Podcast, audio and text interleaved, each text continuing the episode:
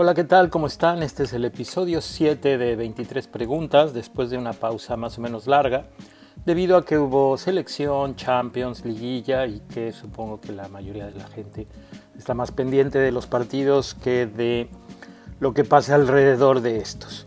Si no se saben la dinámica, los invito a que vean los episodios anteriores. La gente en una convocatoria que hago en Twitter me manda 23 preguntas y pues tratamos de platicar sobre ellas de una manera diferente a lo que estamos acostumbrados en los medios. Quiero invitarlos a que se suscriban al canal, a que le den like y a que me hagan llegar sus comentarios. Para mí es importante esa retroalimentación. ¿no? Ustedes saben, los que me conocen saben qué es lo que normalmente trato de hacer, tener una retroalimentación con la gente. A veces no les gusta cómo contesto, a veces no les gusta lo que cuestiono, pero bueno, la idea es que interactuemos y que aprendamos juntos. Vamos a arrancar. Eh, la primera pregunta que me mandan, me dicen, sé del tema económico en Europa y la proyección, pero Sudamérica para los mexicanos no tiene buen nivel el fútbol sudamericano para que el mexicano emigre a jugar a Conmebol. Eh, por supuesto que sí, ¿no? Ya alguna vez vimos que Luis Hernández y García Aspe fueron a Boca y a River. Eh, creo que no, no fue la, la, mejor decisión, ¿no? O sea, llevas a Luis Hernández cuando jugaba Canilla, o Canigia, como dicen algunos, y llevas a Beto Aspe a un equipo en donde jugaba el muñeco Gallardo, el burrito Ortega, en donde no hacía falta un jugador de las características de Beto, como en Boca. No, siempre tendrá cabida un extremo, un delantero goleador y, habilidoso, pero yo supongo que las características de ambos no era eh, lo mejor para que migran a Europa. Entonces suele suceder eso. ¿no? El fútbol eh, eh, sudamericano eh, tiene ciertas características y el mexicano, eh, pues me parece que no es el jugador en cuestión de biotipo, en cuestión de sentimiento de fútbol, de ADN futbolístico para ir a esas ligas. No quiere decir que no, ya en, Perú hubo jugadores mexicanos que destacaron. La cosa es que económicamente no es más atractiva que jugar en México, incluso a veces que jugar en, en la liga de expansión, como le llaman hoy. Entonces, difícil. Eh, también los equipos en Conmebol lo que buscan es hacer negocio y vender más que comprar.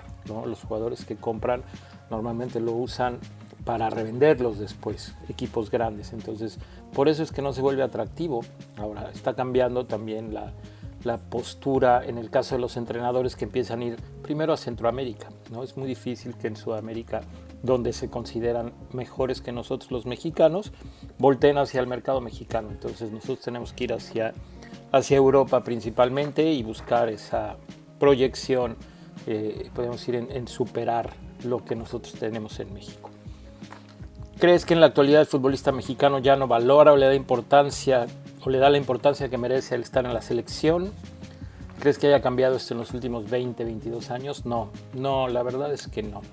O sea, quizá hubo momentos en donde por camada o por generación algunos futbolistas no le dieron la importancia o la relevancia que tenía en cuestión de que tomaban decisiones y se aumentaron los partidos de selección en época de vacaciones y por ahí dijeron no voy, ya tengo vacaciones con mi familia o no quiero aparecer o estoy cansado de tanto viajar y antes no sucedía pero creo que cualquier futbolista, sus sueños están en la selección, es, es dispararte contra tu propio pie. ¿no? La selección nacional te da más dinero, te da más proyección, te da la posibilidad de mejores contratos, te da más fama, te da más eh, nivel futbolístico, más competencia. Entonces es muy difícil que alguien no lo valore o que alguien no lo entienda. Si hay alguien tan poco inteligente, seguramente lo hubo tanto hace 20, 30, 40 años como ahora. No creo que haya cambiado absolutamente nada. Lo que ha cambiado es el entorno y lo que eh, se entera la gente o la cantidad de medios. A veces ¿no? yo creo que la gran mayoría de lo que se lee en los medios no es cierto y se hacen conjeturas. Estamos en la época de las conspiraciones y entonces de repente dicen este jugador no quiere venir o no quiso venir porque no siente la camiseta. Y no va por ahí. ¿Qué es lo más difícil de lidiar con un futbolista de renombre, tanto en lo táctico como en los entrenamientos? Bueno, a mí no me ha tocado, no, no, he tenido que lidiar con futbolistas de renombre. Eh, me ha tocado lidiar con futbolistas de primera división cuando estuve en la playa, de gente que tenía alguna carrera, gente que, que ha sido ejemplar, gente que no me dejó la mejor experiencia. Eh, Joaquín Beltrán entrenó con nosotros. Por ejemplo, Jorge Villalpando, el portero. La verdad es que fue una gratísima experiencia. Fue ejemplar en su actitud, en su postura, pese a que él tuvo problemas como futbolista en primera división, se peleó con el profe Cruz y demás, y, traía una etiqueta ahí de conflictivo. Conmigo se portó sensacional. Eh, fue ejemplar, fue un referente en el equipo, se echó el equipo al hombro sin saber de futsal. La realidad es que gente como él, bienvenida. Y tengo otras experiencias de gente que vino que por tener un currículum de primera división, de repente querían eh, voltear hacia abajo, hacia lo que hacíamos en la playa, o, no respetar ciertas reglas de disciplina, o creer que podían venir a entrenar cuando quisieran.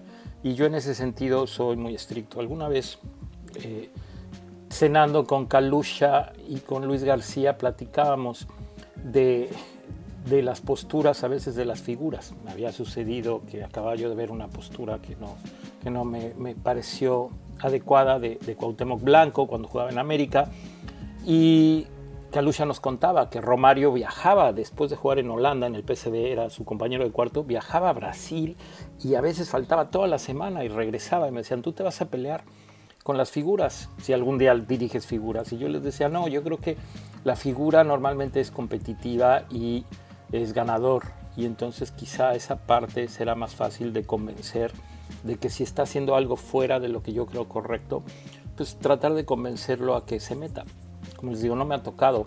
Espero tener la capacidad de ser lo suficientemente inteligente para encontrar la manera de no tener, no tener problemas. Por supuesto que eh, la disciplina y los egos son difíciles de manejar, no solo con figuras, con cualquier futbolista, pero como les digo, yo creo que un jugador de renombre, el renombre se lo gana en base a sus actuaciones y a veces esas actuaciones eh, pues no necesitan que les corrijas absolutamente nada. ¿Cuál es la diferencia entre el alto rendimiento y las fuerzas básicas? Bueno, pues para empezar yo creo que las fuerzas básicas ya es alto rendimiento. Eh, ya empiezas a entrenar diario, ya a cierta edad eh, tienes el trabajo perfectamente focalizado para un objetivo en específico, eh, ya entrenas a veces dos veces al día, ya se supone que la prioridad en tu vida es eh, lo que estás haciendo futbolísticamente, entonces ya es alto rendimiento. Si te refieres a la, diferencia entre las fuerzas básicas y el primer equipo, hay un mundo, hay un abismo, ¿no? hay, hay más responsabilidad, hay más presión, hay más exigencia del lado de lo que representa el ser un futbolista eh, que, se supone juega ante los ojos de miles de personas. Eh, de lo malo, pues bueno, tienes más fama, que la fama al final del día creo que no es algo bueno. Normalmente la gran mayoría no lo usa para bien, lo usamos, y digo lo usamos porque seguramente a mí me pasó eh, en los dos minutos que llegué a ser famoso. ¿No? Mi familia en algún momento me dijeron es que te agrandaste, ¿no? yo no lo vi así, yo siento que también eh, la gente se baja dos escalones cuando empiezas a jugar en primera división y te hacen chistoso, guapo, o sea, te crees todo eso y no ayuda. Entonces, hay una diferencia de una semana a otra, de jugar en primera a no jugar. Eh, la semana pasada que juegas en la reserva no te conoce nadie. Hoy que terminaste el partido de primera división sales y ya hay gente pidiéndote autógrafos o pidiéndote la camiseta o diciéndote qué bien juegas. Eh, ¿Cómo es la estructura general de los contratos de los futbolistas profesionales y cuánto entran los futbolistas al día? cómo se estructuran esos entrenamientos dependiendo del día de la semana. Son varias preguntas ahí. Primero, los contratos. No estoy enterado.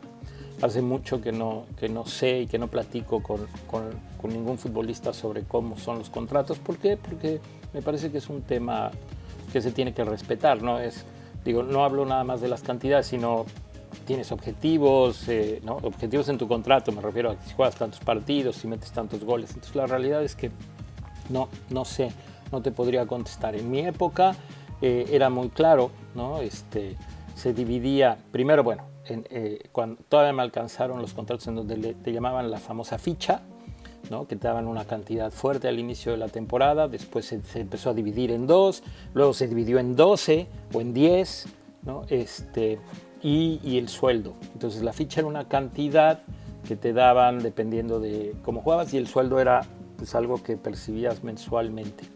Eh, eso cambió, cambió hace muchísimos años y pues bueno, la realidad es que desconozco.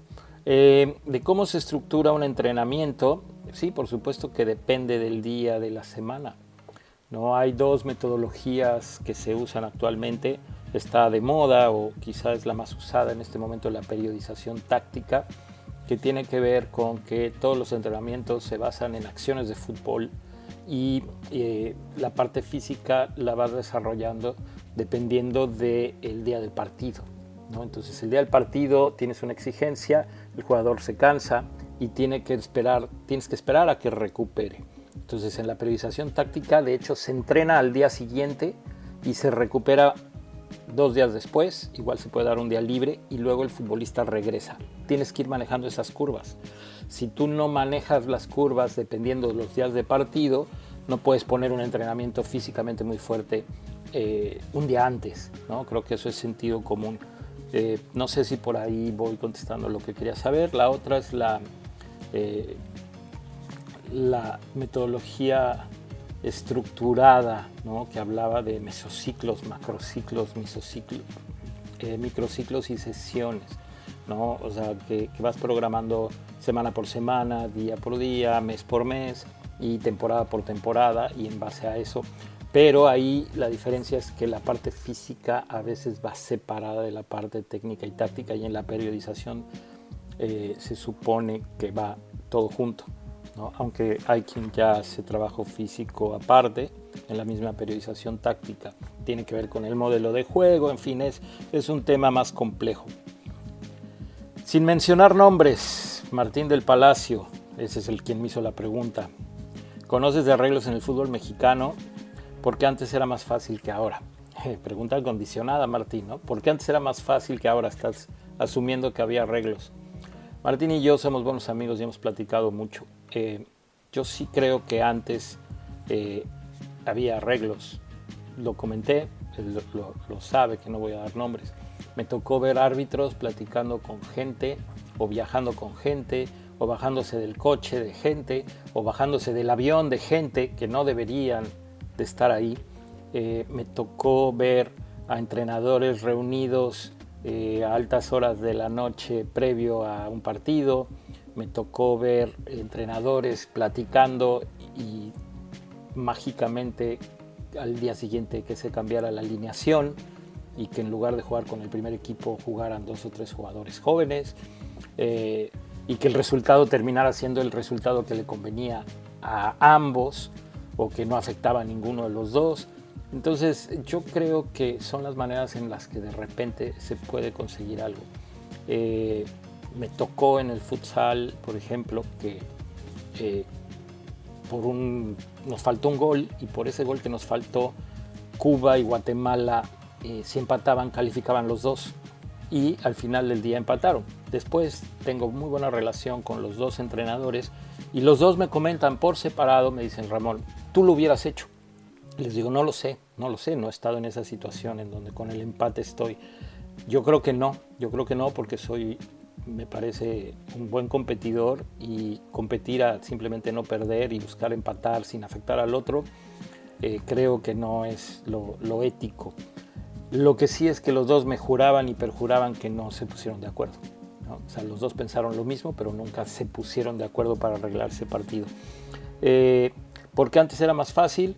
Pues porque hoy todo el mundo puede ser periodista, ¿no? Hoy eh, cualquiera con un teléfono te toma una foto. Ahora, yo no creo que sea tampoco tan difícil entrar por una puerta, salir por la otra, eh, verse en un lugar eh, en donde no hay nadie, en donde no hay cámaras, en donde, o comunicarse simplemente de manera virtual, en donde nadie más se entera. Entonces yo no sé. Eh, no quiero con esto decir que se siguen arreglando partidos o que todos los partidos de antes se arreglaban. ¿Te parece, Martín, la respuesta? O digo, yo sé que con esto a lo mejor se crea alguna polémica. Ramón, ¿cuál es el contexto de por qué Mejía Barón no metió a Hugo Sánchez en Bulgaria? El contexto, bueno, pues todos lo sabemos. El contexto, tu pregunta dice el contexto. Es eh, siguiente ronda, México con chance de hacer historia, de calificar a, cuartos de final. eh, contra un equipo que en el papel, después de haber empatado con Italia, se le tendría que ganar, como Bulgaria. Y con México de menos a más, eh, se suponía que en ese momento hay que recordar que la gente, la expectativa de la selección del 94 estaba ahí mezclada entre dudas y emoción e ilusión porque se había tenido un buen resultado en la Copa América 93, pero no teníamos un antecedente futbolístico en el Mundial porque la gente eh, demeritaba el 86 por haber sido locales y decían, bueno, eh, México cuando juega fuera no, no funciona. ¿Por qué? Porque antes de eso la otra experiencia era el Mundial del 78.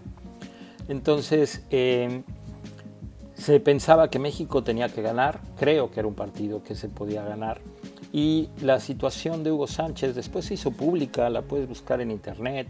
Hablaron tanto Hugo como Miguel Mijavarón. La cosa es que eh, ustedes tienen que entender que no es lo mismo que se dice en público que lo que se dice en puertas cerradas o, eh, dentro de un vestidor. Tú no puedes salir. Tú en el vestidor puedes reputear a tus jugadores y cuando sales no puedes salir a reputear y a decir fulano, fulano, fulano se cagaron en tal partido. Tienes que decir, se cometieron errores, no hicimos, y hablar en plural. ¿no? hay técnicos que hablan en plural, pero en segunda persona, nunca en primera. Eh, nunca dicen nosotros, dicen ellos, no jugaron bien, se cometieron errores ellos.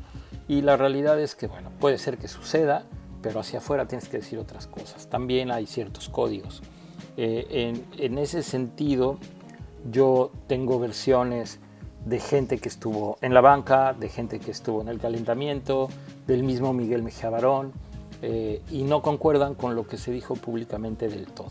¿no? O sea, me parece que hay por ahí eh, quien, quien no se ha atrevido a decir la verdad. Creo que Hugo Sánchez tiene su propia versión, como en dos pleitos. Tiene una versión, Miguel ha sido más cauto porque es su manera de ser, ha contestado sí, sí, sí, me equivoqué, porque no le interesa entrar en conflicto, pero la historia que yo me sé no es como la historia que sale el público. Eh, la historia que yo me sé es gente muy molesta porque Hugo Sánchez no quiso entrar, pero no quiso entrar sabiendo que podía ser la posibilidad de tirar un penal. Eh, y pues bueno, lo que me dicen a mí es que él dijo, yo no, yo no pienso tirar un penal. ¿Es cierto o no es cierto? No lo sé. Ahí se las, se las cuento porque eso es de lo que me enteré yo, de gente que estuvo ahí. Eh, cuenta lo del agua milagrosa en el México 86. Bueno, el agua milagrosa del México 86 igual son anécdotas que cuenta gente que estuvo dentro, gente que entraba a las instalaciones de la América y pues bueno, yo conozco historias de agua milagrosa en el, en el fútbol mexicano justo en esas épocas. Ya lo he comentado aquí, un medicamento que se llama Captagón, que usan los yihadistas para darse valor, que tiene ahí un efecto en el cuerpo que en ese momento eh, era muy recurrido por los futbolistas, que se usaba mucho en Sudamérica, que llegó a México, que no sé en cuántos equipos se usaba, pero me consta que se usaba. Y eh, pues bueno, hace poco la Volpe en Argentina se peleaba con Ruggeri y lo acusaron de romper esos códigos porque les dijo Maradona salía todas las noches. Y Ruggeri le dice, estás rompiendo códigos y, y, la Volpe se echa para atrás y dice, sí, ok, y no habla más. La realidad es que el tema de Maradona es muy delicado, muy complejo. Eh, es un hecho que Maradona no tenía la misma disciplina que, el resto de los jugadores, es un hecho que Maradona salía de fiesta, no sé si todos los días, como dice la Volpe, pero sí muchos días. Y es un hecho que Maradona fue la gran figura del Mundial de 86. Hay historias de que si eh, a la hora del antidoping, como los protocolos no eran tan eh, exigentes ni tan estrictos, eh, llevaban una bolsa de plástico con la orina de los utileros a quien le tocaba el antidoping y entonces bueno se metían cerraban la puerta del baño y eh, llenaban los frasquitos con la orina de alguien que no era precisamente el jugador sorteado. Hoy se supone que no se puede, hoy no hay puertas, hoy lo tienes que hacer a puertas abiertas para evitar ese tipo de cosas, pero en ese momento se supone que por ahí se podía eh, eludir el antidoping. Algún entrenador que, conocí que le gustaba el rollo de, no, no, fomentar, pero que sí podía eh, aprobar que algunos jugadores en partidos importantes se metieran algo para, para jugar mejor, me decía, desde que se inventó el antidoping se inventaron las contras. Entonces, bueno, no creo que sea tan difícil. Eh, ¿Crees que los exfutbolistas están realmente capacitados para ser analistas de televisión? ¿Y por qué los comentaristas toman partido durante los juegos en favor del equipo al cual le van? Eh, creo que los exfutbolistas están capacitados, no todos, hay algunos que sí. No por haber jugado fútbol quiere decir que, que lees bien o entiendes lo que pasa tácticamente en una cancha. Hay jugadores que son más inteligentes que otros, hay jugadores que son más de esfuerzo. Y claro, el haber jugado te da eh, esa experiencia y, haber estado en un vestidor y, haber vivido el fútbol a nivel profesional, entiendes quizá eh, esos pequeños detalles que comentábamos hace un rato en otras categorías no, no se dan y no existen, pero no necesariamente quiere decir que sepas leer lo que está pasando. Ahora, conceptos básicos, conceptos básicos hay quien sin haber jugado a nivel profesional los puede entender y si estudian, pues también, ¿no? Hay conceptos simples que, no son tan difíciles de, entender.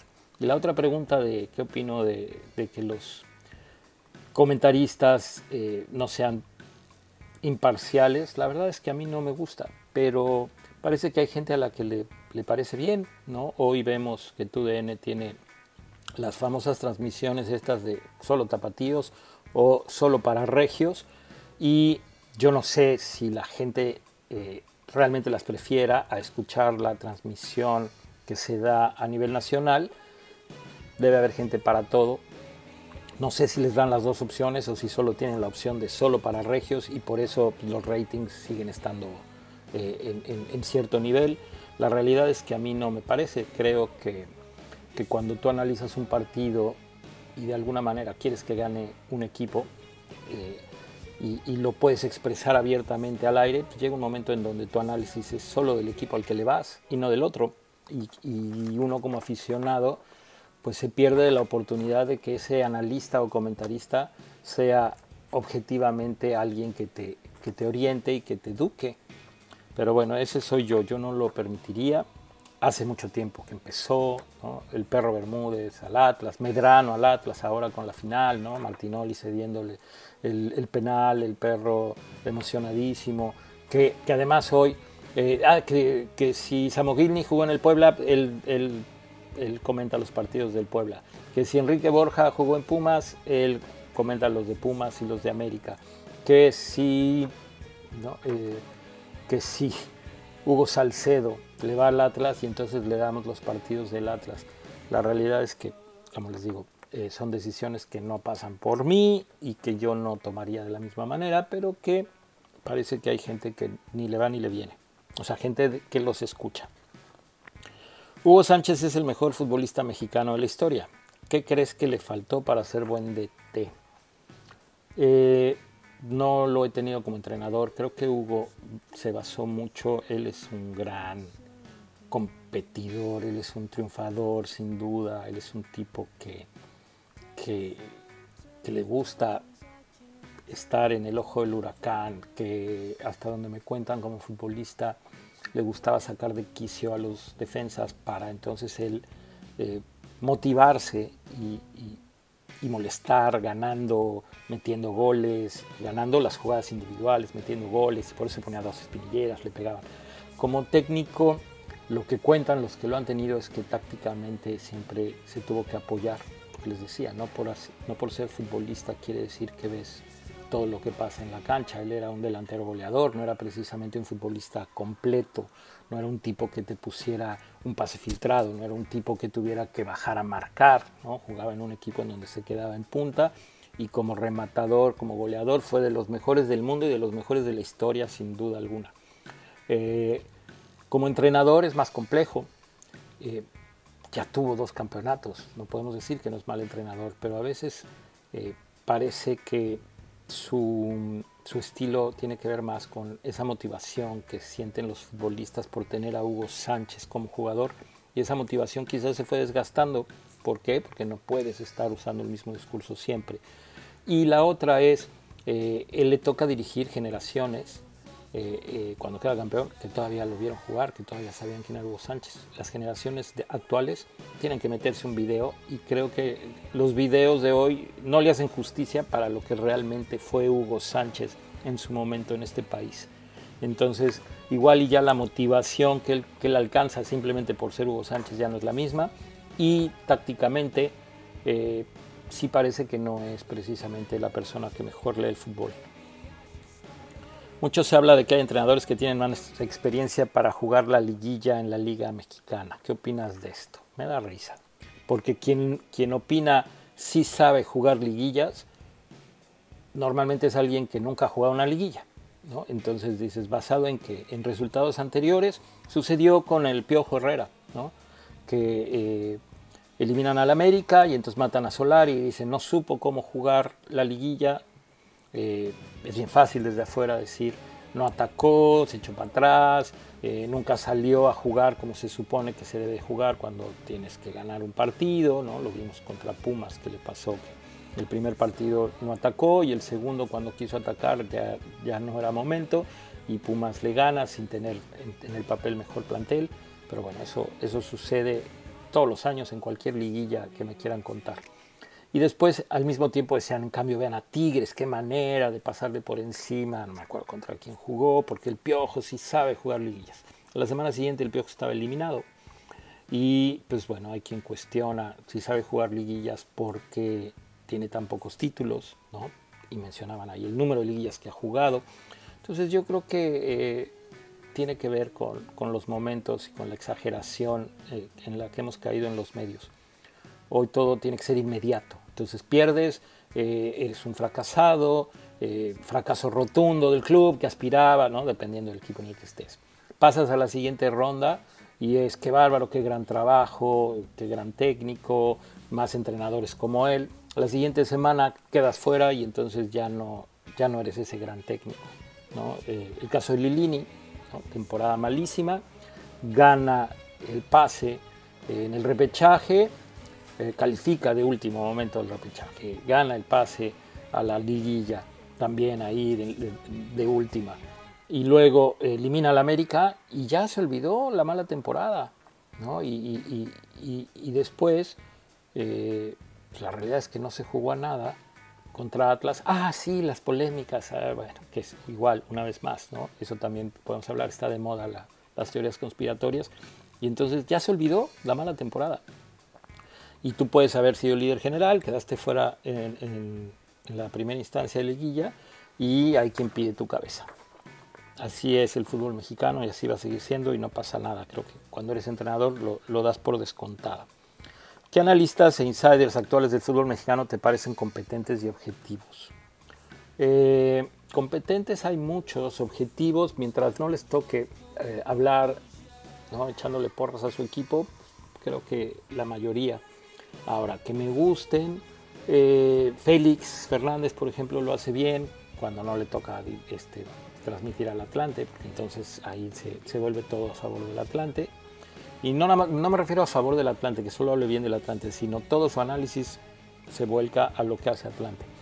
Eh, Tito Villa me parece bueno, me gusta el Yayo de la Torre, creo que Luis García cuando no hace bromas es bastante bueno, ve bien el fútbol y además lo explica bastante bien. Eh, y por ahí hay algunos que no me gustan. Marc Rosas me parece bueno. Eh, de repente ya cuando se empieza a meter a, criticar a los entrenadores es algo que no comparto, pero pues, es su estilo. Y, luego hay otros que lo hacen muy rudimentario y muy básico. Esos los prefiero a los que lo hacen muy exagerado, a los que son súper analistas, a los que usan términos rimbombantes, a los que dicen ver cosas que, que no existen, que no pasan, que nunca escucharás en un vestidor, que nunca escucharás a un entrenador pedirle a un jugador, pero ellos lo ven y no nada más pasa en México, pasa también en, en Sudamérica en estos momentos. Esos no me gustan. Los que no hagan eso, pasan.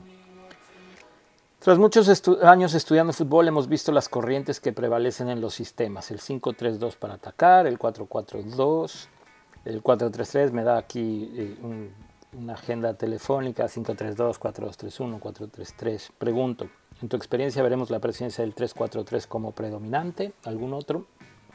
No sé si esta pregunta la hace un super analista. Yo creo que eh, las formaciones son muy diferentes a los sistemas. ¿no? Lo que tú me das aquí son formaciones. Eh, un sistema puedes arrancar 4-3-3 y defenderte 4-5-1.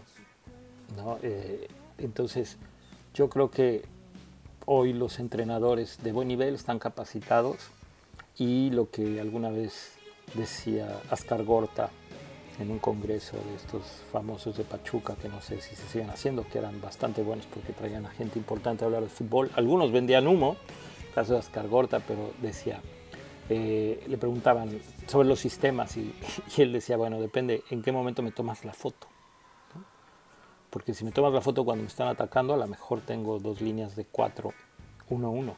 Si me tomas la foto cuando estamos atacando, a lo mejor mi línea defensiva es solo dos centrales. Entonces yo creo que eh, cuál va a predominar, pues depende en qué, en qué país lo quieras ver, ¿no? y depende de quién tenga éxito. Todos creemos que el sistema que usa Guardiola es el mejor, y la verdad es que eh, es muy difícil de conseguir porque no tienes nunca a los jugadores con los que cuenta él o esa facilidad de tener a gente con ciertas características. Entonces, para mí, si tú eh, eres solo analista, eh, va a predominar el que vaya ganando. ¿no? Eh, Chelsea quedó campeón con Tuchel y entonces a lo mejor habrá muchos entrenadores que quieran copiar por ahí. al final, ¿cuál va a funcionar? Pues va, a ir cambiando en el fútbol brasileño, en el fútbol argentino. A veces habrá coincidencias en donde se puso de moda jugar 4-2-3-1 y eh, parece que algunos equipos hoy vuelven a jugar con tres atrás. La realidad es que dependerá de los jugadores que tengas. Y como analista, pues igual el que nos tendrá que decir eres tú. ¿no? Hoy me parece que no hay una tendencia muy marcada más allá del 4-2-3-1 en, en el grueso de los equipos. ¿Quiénes son los jugadores más valiosos o que tienen potencial para ti de la MLS? Bueno, la realidad es que no los sigo tanto como para tener la certeza de estos. Obviamente está Pepi, que todos sabemos. Obviamente está Araujo, que ahora juega para México. Y por ahí hay dos o tres más que han sido convocados a la selección. Hay algo bueno en la MLS, ¿no? que, están teniendo oportunidad los, los chavos. No sé si por falta de capacidad de los grandes, no sé si por la visión económica, ¿no? de que hoy hay muchos equipos en Europa por una extraña eh, razón contratando jugadores norteamericanos muy jóvenes eh, para ver si los pueden desarrollar. Yo no creo que todos se vayan a desarrollar, yo no creo que sea un modelo exitoso, pero el tiempo dirá si tuve razón o no. En este momento hay varios que han pisado la selección y eh, es fácil, ¿no? Si, te interesa para saber mi conocimiento de la MLS, no estoy capacitado para decirte quiénes son los mejores eh, con, tanta certeza. Y si lo que te interesa es porque quieres saberte los nombres, busca, busca en, googlea, ¿no? Y hay páginas donde te hablan de los jugadores jóvenes a seguir en esta, en esta temporada de la MLS que acaba de terminar. ¿Quién es el mejor directivo que ha existido en México del 2000 para acá y por qué? Esa, es buena. ¿Quién es el mejor directivo del 2000 para acá? No sé por qué dice el 2000. Yo te voy a hablar de lo que me tocó a mí. Yo, eh, sin duda, sin duda, creo que mientras estuve dentro de la federación me tocaron muy buenos directivos. Eh, si tengo que poner a alguien hasta arriba, pondría a Justino Compeán. ¿Por qué? Porque así me fue en la fiesta. Porque Justino conmigo fue un tipazo. Porque eh, cuando tuve que recurrir a pedirle apoyo, siempre me apoyó entonces, para mí, eh, lo que hizo conmigo cuenta, pero también lo que hizo en la federación, la limpió de muchas cosas, eh, la estructuró de muchas otras, obviamente no solo él, ¿no? estaba Decio, estaba Bonilla, estaba Cantú, pasó Héctor González Iñárritu, por ahí, ¿no? gente que, que la verdad es que no tengo queja, no tengo queja de la gente con la que me tocó trabajar o que estuvieron encima de mí eh, como directivos, yo creo que ellos lo hicieron bastante bien. No sé los directivos de los clubes, porque a veces desde afuera, eh, hace poco me tuiteaban ahí, ¿no? ojalá los directivos de ahora fueran como Panchito Hernández, y yo te puedo decir, Panchito Hernández, eh, se robaba dinero, eh, manejaba el club a su antojo, vendía hasta los uniformes, ponía las alineaciones de todos los entrenamientos y todos los interescuadras hasta de las fuerzas básicas en un exceso de poder que no es sano. Eh, entonces, conmigo se pasó de lanza, él fomentaba el pacto de caballeros, eh, fue mala leche algunas veces, me consta. Entonces, sí, construyó una América exitosa en los ochentas, pero pero la realidad es que no podemos decir que era limpio. Entonces, eh, ¿quién de los directivos actuales? Pues no lo sé, no lo sé, los que conocí no tengo queja. Profe, usted dirigió en Fuerzas Básicas de Atlanta, ¿en qué año? Si así fue, y algún chavo que destacara de sus dirigidos. Sí, dirigí, me parece que era 2005, un torneo, el torneo de clausura, en la segunda división de ascenso. Eh, buena experiencia en muchos sentidos. Atlante no cuenta, diría el Harlem Medina, cuando, cuando platicas las anécdotas. ¿no? Pésimo sueldo, eh, típico de Atlante de esa época, en donde eh, la gente era lambiscón hacia arriba y ojete hacia abajo. Esa es la verdad. ¿no? Todo mundo, esa, era la escuela atlantista. pésimamente mal pagado, los jugadores firmaban un contrato y nunca se les entregaba el dinero. Hablo de mi equipo de segunda. Firmaban 5 mil pesos mensuales ¿no? y ese dinero nunca lo veían los futbolistas. Y firmaban, el, o sea, el día que lo registraban, firmaban el contrato y el finiquito diciendo que les habían pagado todo. Eh, lamentable, yo no tenía una cancha para entrenar, al principio no tenía, nunca jugué con el uniforme del Atlante, jugué con un uniforme naranja.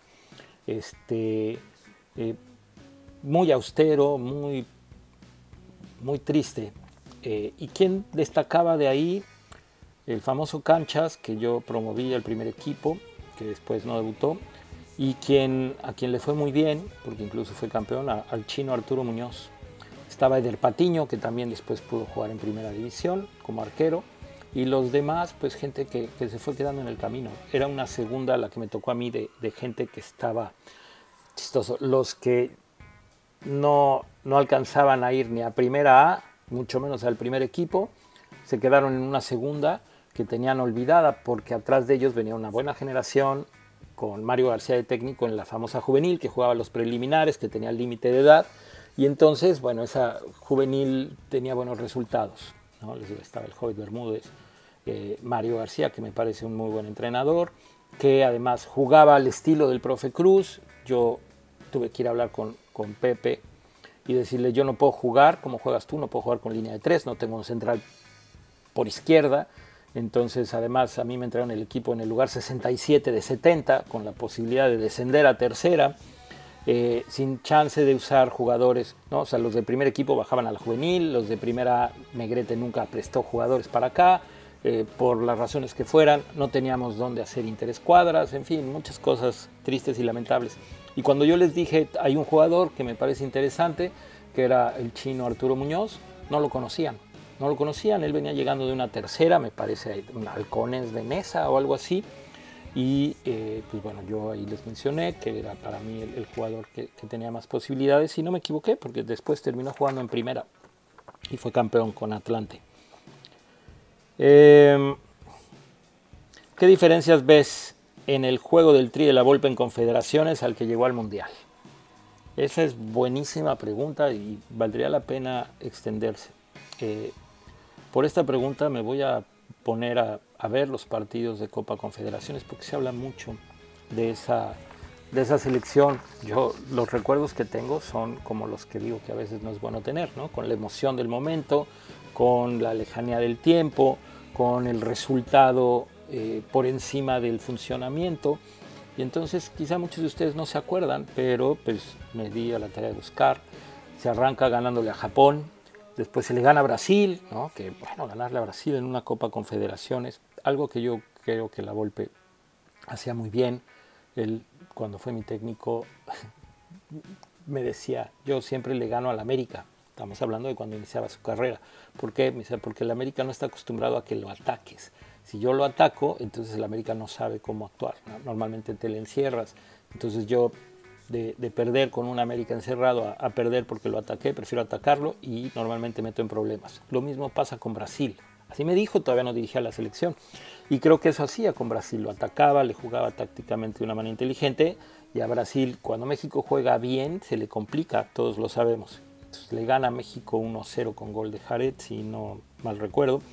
Pero después hay un partido con Grecia donde se empata, se empata 0. Ahora, México estaba prácticamente dentro, ¿no? Había ganado dos partidos y eh, seguramente habrá hecho cambios, habría que buscar en las alineaciones. Después México eh, empata con Argentina y pierde en penales. Y después México, en un buen partido emocionante, termina perdiendo con Alemania. Entonces los resultados son eh, dos derrotas, un empate, bueno, o dos empates, porque la derrota en penales, una derrota, dos empates y dos victorias. Eh, se queda en cuarto lugar. No sé si eso se, se catalogue como un buen torneo, pero ilusionaba a muchos porque era un año antes del Mundial y porque la selección de la Volpe jugaba muy bien. Después vienen los problemas de, Galindo y Carmona.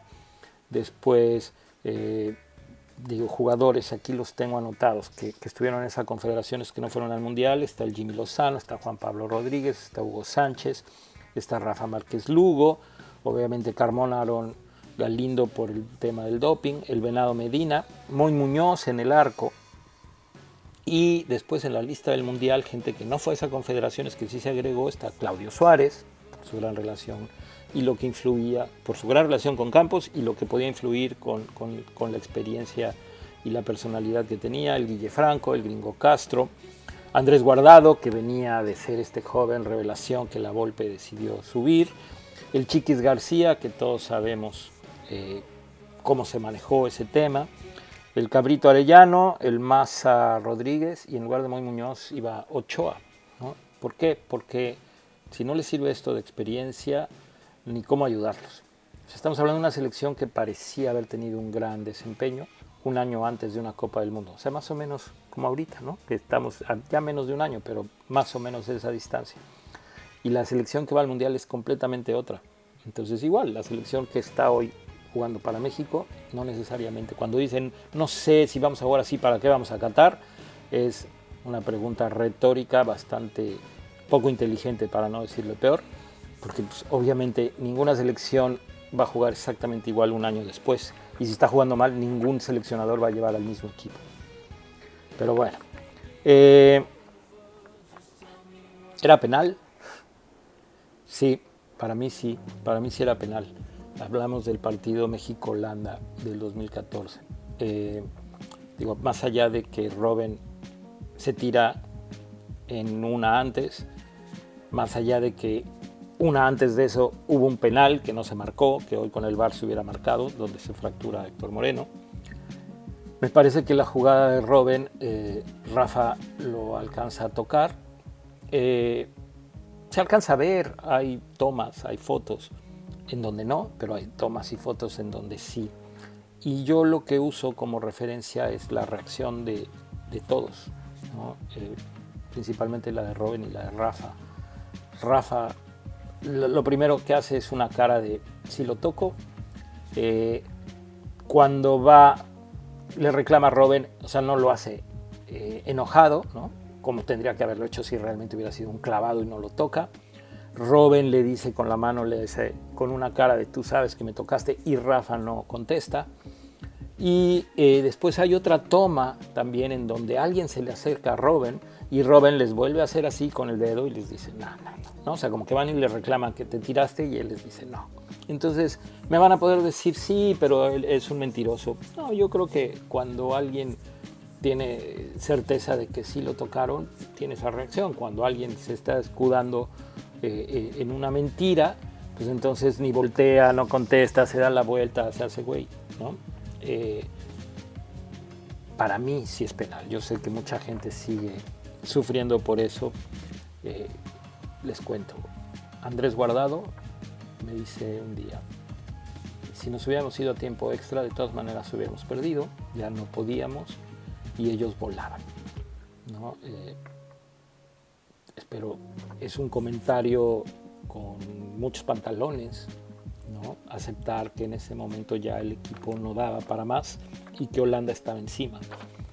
No es ni un comentario derrotista, ni mucho menos, es simplemente hablar de lo que estaba pasando en la cancha, que a veces a ustedes no les gusta escuchar. ¿Crees que se puede hacer más contra Argentina? Ah, no, con lo que había en la banca, esa es la pregunta anterior, perdón. Que si se pudo hacer más del tema de la Volpe y las confederaciones. No lo sé, yo pienso que no. Quizá con Carmona y Galindo, eh, que venían jugando, Carmona pudo haber hecho falta, pero no, no creo. Eh, ¿no, ¿No crees que a la larga sea contraproducente que las superestrellas empiecen a debutar a los 16, 17 años? No, no, todo lo contrario, todo lo contrario. Eh, hablemos de superestrellas mexicanas, ¿no? Este, la gran mayoría, García Aspe, Luis García, Sague, debutaron muy jóvenes. No es el caso de Campos. Eh, Adolfo Ríos en su momento en Pumas, en Pumas debutaba joven, Miguel España, Negrete debutaron jóvenes, Luis Flores debutó joven. Eh, más recientes, Andrés Guardado debutó muy joven, Memo Ochoa debutó muy joven, Gerardo Torrado debutó muy joven. Eh,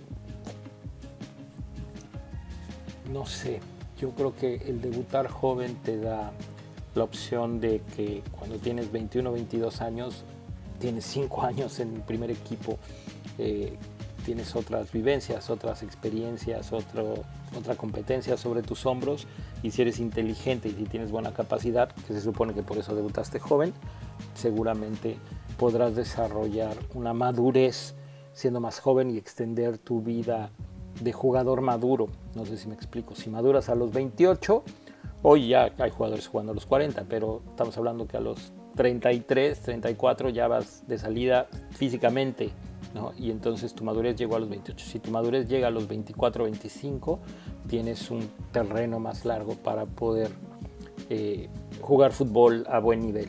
Entonces, si, si vemos qué pasa con los futbolistas argentinos exitosos, la gran mayoría debuta a los 17, 18 años.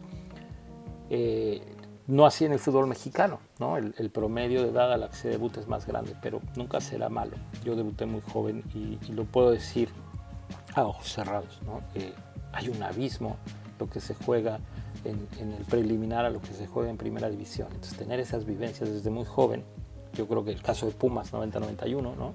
Es campeón, ¿por qué? Porque tiene muchos jugadores que pese a ser muy jóvenes en ese momento, ya tenían atrás muchos años jugando en primera división. Cuando vienen los cambios generacionales en otros equipos, el jugador de 23 años que, recién debuta no es mejor que el jugador de 23 años que tiene 5 o 6 años en primera división. Así de simple. Eh, tampoco creo que tenga que ser forzado el debutar y a veces está pasando en Estados Unidos. ¿no? Sí, tú mételo, no tiene la capacidad, pero mételo, algo aprenderá. Ahora que estudias en la US Soccer, ¿vas a dirigir a la selección de Estados Unidos y ganarnos 2 a 0? Sí, claro. No sé, no creo que, me pase, no creo que me den la selección de Estados Unidos, pero si llegara a ser el caso, pues tú lo harías. Todo el mundo lo haría. Te debes al equipo que te paga, al equipo en el que trabajas. Algún día, platicando con Cantú, le dije, o sea, si no me das la oportunidad en el fútbol, me voy a ir a Estados Unidos y al rato les voy a ganar a todos sus 17. Y me dijo, te mando a matar. ¿No? Este, por supuesto que eh, me dolería enfrentar a México y no recibir oportunidades en México. Estamos hablando de un supuesto caso que es, las probabilidades son muy pequeñas de que suceda. ¿Por qué? Porque en Estados Unidos los mexicanos no somos bien considerados. Por eso lo que está haciendo Gonzalo Pineda es de aplaudir y por eso lo que le está pasando a Efraín, que acaba de quedar campeón como asistente, ojalá pueda dar el salto, igual que hizo Pineda y tenga oportunidad en algún momento y que les vaya bien. ¿Por qué? Porque aquí, ¿no? ¿Quién gana? Un técnico noruego. ¿A quién contratan? Un técnico eh, australiano. ¿Por qué no voltear hacia el fútbol mexicano? Pues porque en Estados Unidos al fútbol mexicano no lo ven hacia arriba. Equivocadamente, siento yo. ¿Qué opinas de las conspiraciones actuales? Me dan toda la hueva del mundo. Toda la hueva del mundo, pero está de moda y es bien fácil porque además es divertido. ¿no? Vamos a pensar que que la liguilla todo estaba preparado y que como el grupo Orlegui tiene mucha injerencia hoy en lo que pasa en la federación y es el poderoso o es el líder del grupo eh, que, tiene más peso, eh, entonces puede influir en los árbitros. No se necesita ser eh, directivo de un equipo para influir en los árbitros o directivo importante. a veces el árbitro se equivoca y con eso da pie para que la gente piense. Tan fácil como que si el América quedara campeón siempre, podríamos pensar que se le ayuda siempre al América. ¿no? O sea, quien manda en el fútbol mexicano, sin duda, es el dueño de Televisa, eh, el dueño del América es el que ha tenido siempre la, última decisión. Y si él pudiera influir, como creen ustedes que influye, pues América será campeón siempre. No, no pasa. Si eso no les dice nada, pues ni cómo ayudarlos. La realidad es que eh, es, es difícil.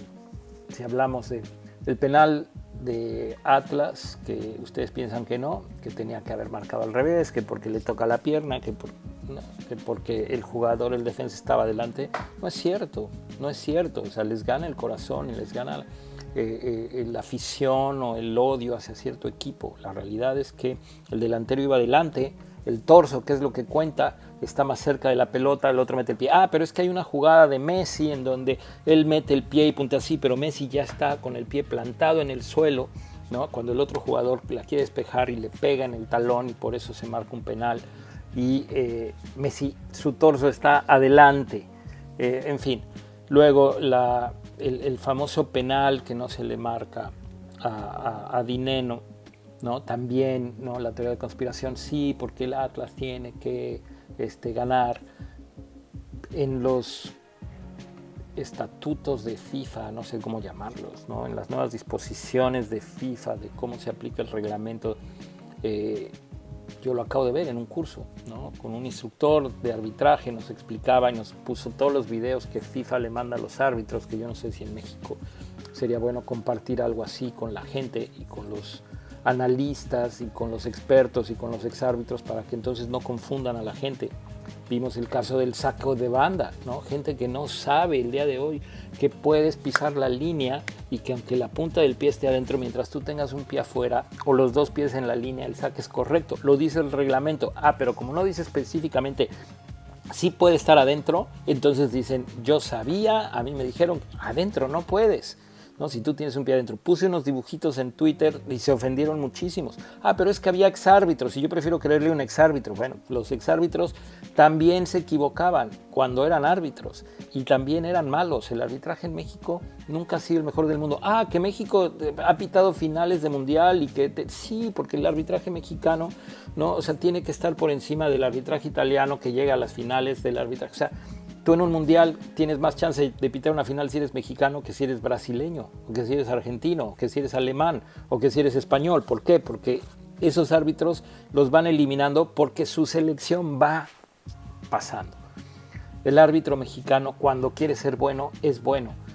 Vimos la foto de los árbitros, cómo llegaron con corbata de moños. Qué ridiculez, perdón, pero es, es como no entender el nivel de evento al que estoy llegando, el pretender una vez más que la gente me voltee a ver, el ser protagonista. Ah, pero es que yo me pongo corbata de moño. No, por favor. O sea, cuatro árbitros con corbata de moño en una eh, decisión completamente pensada, con alevosía, para llamar la atención. Triste, porque el árbitro tendría que pasar desapercibido como pasan los mejores árbitros del mundo.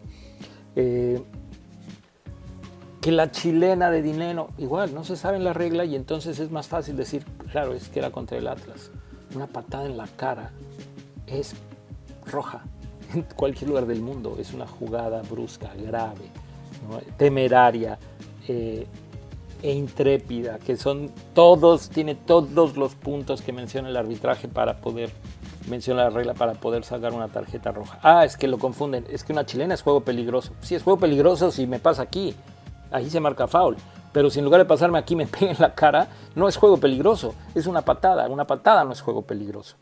El juego peligroso es poner en riesgo, no darme una patada. Entonces, esa mala interpretación del reglamento que tienen muchos, que ayuda también a la parte política de las discusiones que todos sabemos que hay, que si los derechos de televisión los tiene mi cadena, que si los exárbitros estuvieron en la federación o quién está en la federación o nunca fueron amigos del que hoy está en turno. Cuando Bricio estaba afuera, Bricio criticaba a los de adentro, ahora que está Bricio adentro, los de afuera lo critican a él. Eh, eh, Chiquimarco ¿no? este, sigue sin aceptar el gol de la Euro. Eh, sigue viendo al estilo al, que él pitaba, ¿no? como si él hubiera sido este árbitro inmaculado sin errores.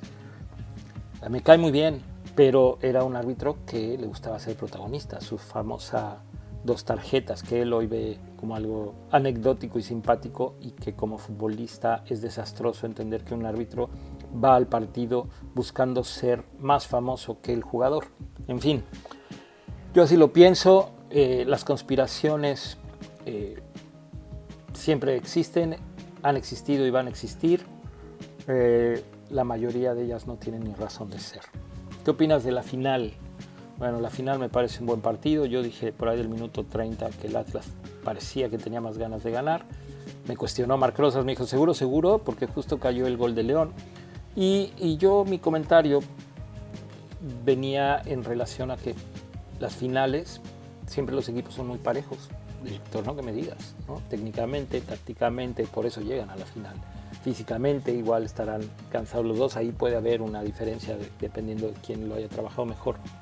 Pero creo que el factor más importante en una final es el, factor psicológico. Y para mí, ¿no? en un ojo de feeling que, que me gusta a mí intentar o jugar como técnico, es verle la cara, verles las actitudes, verles cómo compiten, verles la eh, eficiencia en la recepción, en el pase, la precisión de las jugadas, que hablan de si estás nervioso o no estás nervioso. A lo mejor estoy loco, a lo mejor soy un exagerado. Mis números dicen que las finales que he jugado, en la gran mayoría hemos ganado. Las que he perdido, la gran mayoría las he perdido eh, en por diferencias así o en penales. No hablemos de la final del Mundial donde Brasil nos gana y hay una diferencia enorme, ¿no? Y aún así hay muchas cosas buenas y nosotros competimos como se tenía que competir. Y creo que eh, esos números que tengo positivos están más basados en, enfocarme en, checar ese factor mental y en tratar de que los jugadores no pierdan esa eh, disposición psicológica de que una final es diferente a un partido. Yo siento que el Atlas la tenía. Eh, después el León en el segundo tiempo mejoró muchísimo, lo mencioné en Twitter y dije, sin importar si el Atlas anota, y justo anota el empate, pero León, perdón, anota la ventaja, pero León le da la vuelta. Y después, eh, en el partido de vuelta, eh, creo que el León simplemente no encontró cómo. ¿Por qué? Porque el Atlas tenía más ganas de ganar. Después el León jugando bien, jugó bien. Ah, pero no atacó. No es que no haya querido atacar, es que el Atlas no lo dejó. Pero León se defendió bien, la verdad lo hizo bien, por eso incluso con 10 llegan hasta el final del partido, van a los penales y los penales no son un volado. Quien dijo alguna vez los penales son un volado se refería a que podía ganar cualquiera de los dos. No se refería a que es parte de, la suerte o el azar, ¿no? que si quieren ser exigentes, ni en un volado. ¿no? Hay quien puede tirar un volado con la cantidad de giros, practicarlo, que siempre caiga la moneda del mismo lado. Eh, no es suerte, es capacidad, tiene que ver mucho el factor psicológico, obviamente el cansancio y eh, hay una parte de fortuna, como en todo, pero no es solo suerte. ¿Calificaremos o iremos a repechaje? ¿Cómo saberlo? La realidad es que yo espero que la pausa ayude. Creo que México tiene lo que se necesita para calificar. Este mal momento pasará, eh, empiezan nuevos torneos, vendrán nuevos contratos, nuevos sueldos, unos buenos, unos mejores, otros más malos, eh, más cerca del retiro algunos. Eh, el mundial se empieza a vivir de manera diferente, la proximidad hace que cambie todo y ojalá todos esos elementos se junten para que México junto con su entrenador tengan esta última parte de la eliminatoria eh, exitosa y entonces no estemos sufriendo hasta el final. Yo creo que México califica Y, y, si no, iremos a repechaje y no tendremos problema en calificar. Así que México va a estar en la Copa del Mundo. Hasta aquí el episodio 7 de 23 preguntas. Gracias por llegar hasta acá. Eh, los invito a que se suscriban al canal, a que lo recomienden y sobre todo, como les dije, a que me manden un mensaje para que interactuemos. Nos vemos la próxima.